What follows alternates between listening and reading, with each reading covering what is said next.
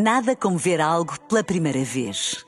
Porque às vezes, quando vemos e revemos, esquecemos-nos de como é bom descobrir o que é novo. Agora imagine que viu o mundo sempre como se fosse a primeira vez. Zais. Veja como se fosse a primeira vez. Na rádio, no digital, em podcast. Música para sentir, informação para decidir.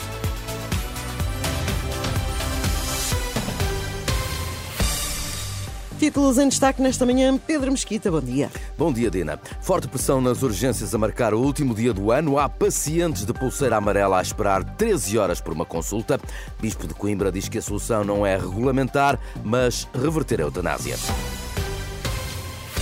O ano termina com forte pressão nos hospitais. No Amadora Sintra, um doente urgente com pulseira amarela tem indicação de que vai esperar mais de 13 horas para ser observado.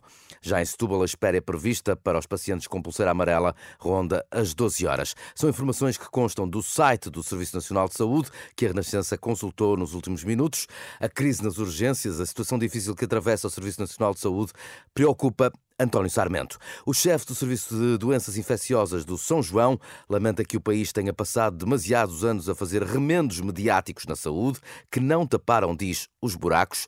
António Sarmento acredita que Fernando Araújo, com quem trabalhou durante longos anos, é o homem certo para salvar o SNS e que, vença quem vencer as eh, legislativas, não irá afastar o diretor executivo do Serviço Nacional de Saúde. A situação atual alarme. Eu acho que tudo isto é fruto de, de, muita coisa que vem de trás. Nós temos gasto imenso dinheiro a tapar remendos. Isso particularmente se são remendos mediáticos. Mas os, remendos, os, buracos vão continuar a existir se não se mudar o que está de base. Há 20 anos não era preciso ser nenhum profeta, nenhum adivinho para saber que o Serviço Nacional de Saúde ia ter que se adaptar aos tempos que vinham. Uh, e ninguém fez nada. Continuavam-se a tapar buracos, deixava-se a coisa andar e ele foi emagrecendo. Quer dizer, então, com... quem vai ser o salvador do SNS? Uh, eh, será Fernando Araújo? Vou-lhe dizer que essa é a minha esperança.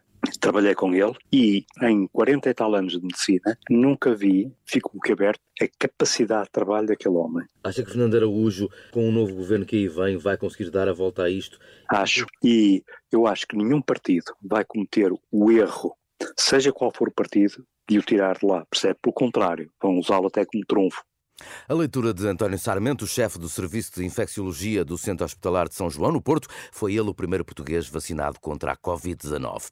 O helicóptero do INEM, que vai servir a região norte já amanhã, não consegue aterrar ou descolar em alguns hospitais. É um alerta deixado na Renascença pelo presidente do Sindicato dos Pilotos da Aviação Civil. O helicóptero não tem capacidade operacional, porque é muito grande, não tem como aterrar, não tem. Imagino que há um, um doente grave para sair de Bragança para ir para o Hospital de Lisboa o helicóptero que está uh, destacado na, na, na base uh, do norte não consegue buscar o doente.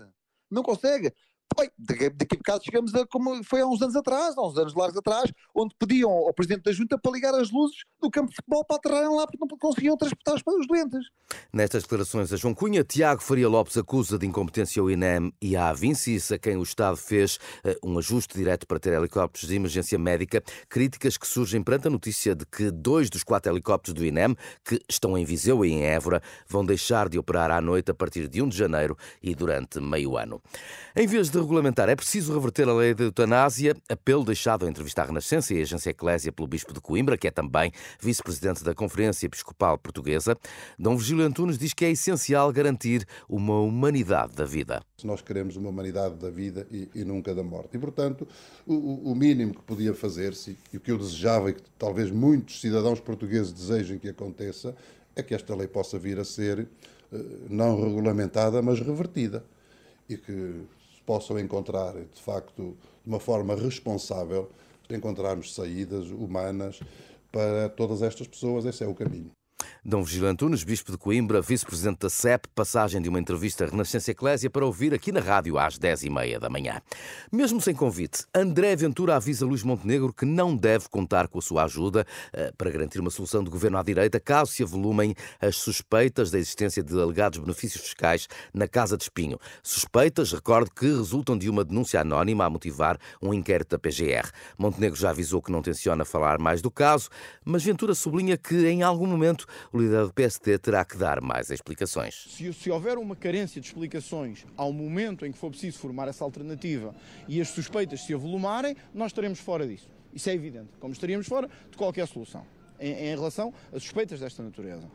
Não, porque eu estou convencido que, apesar de Montenegro hoje ter dito que não falará mais disto, eh, vai haver um momento em que é preciso dar uma explicação cabal sobre algumas coisas eh, de natureza, umas de natureza fiscal, outras de natureza administrativa, outras de outro tipo. Eh, e, portanto, eu acho que quando dizemos eu não vou falar mais sobre isto, só incentiva ainda a que se fale mais sobre isto.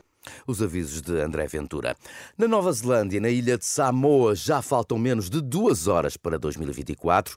Em Portugal ainda faltam 15, mas a festa está garantida de norte a sul do país. Ana Fernandes Silva. Começamos pela cidade mais alta de Portugal, na Guarda. As boas-vindas a 2024 vão ser dadas a partir da Praça Luís de Camões. No litoral, na cidade de Berço, em Guimarães, o Largo do Toral é o local escolhido para a programação da passagem de ano. O fogo de artifício no Porto vai sair da Praça da República, mas as celebrações vão estar centradas também nos aliados e nos jardins do Palácio de Cristal. Mais abaixo no mapa, em Coimbra, a última noite do ano vai ser ao som de vários artistas, entre eles Tony Carreira. Em Lisboa, o Rio Tejo vai ficar iluminado pelo fogo de artifício durante 13 minutos. Rumamos a sul, no Algarve, em Albufeira. A noite promete ser inesquecível para cerca de 300 mil pessoas. Acrobacias aéreas com aviões, projeção laser no céu e no mar são alguns dos momentos que prometem tornar a última noite do ano inesquecível. E a fechar, voamos até à Madeira, onde é esperada mais uma passagem de ano marcada pelo fogo de artifício mais icónico do país. E há um desejo que vou repetir ao longo deste domingo: que 2024 traga boas notícias. Bom dia. Nada como ver algo pela primeira vez. Porque às vezes, quando vemos e revemos, esquecemos-nos de como é bom descobrir o que é novo. Agora imagine que viu o mundo sempre como se fosse a primeira vez. Zais. Veja como se fosse a primeira vez.